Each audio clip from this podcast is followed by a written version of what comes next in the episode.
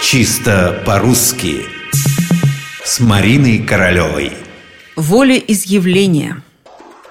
Есть слова, исказить которые не просто, а очень просто. Именно это и произошло со словом «волеизъявление», которое у многих незаметно превратилось в волеизлияние – Услышав это слово однажды в эфире от кого-то из политиков, я подумала, что речь идет об однократной ошибке, оговорке.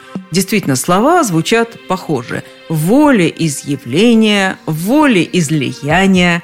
Но, к моему великому сожалению, ошибка стала повторяться с пугающей частотой в речи самых разных людей. Это слово появляется на тысячах и тысячах интернет-страниц. Слово, которого на самом деле нет.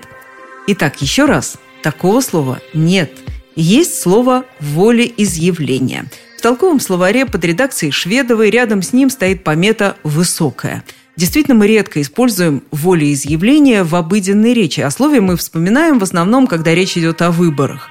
Волеизъявление – это обнаружение воли, выражение своего желания, своего согласия на что-то. Некто изъявляет, то есть проявляет, обнаруживает, выражает свою волю, свое пожелание, свое требование. Именно изъявляет, а не изливает.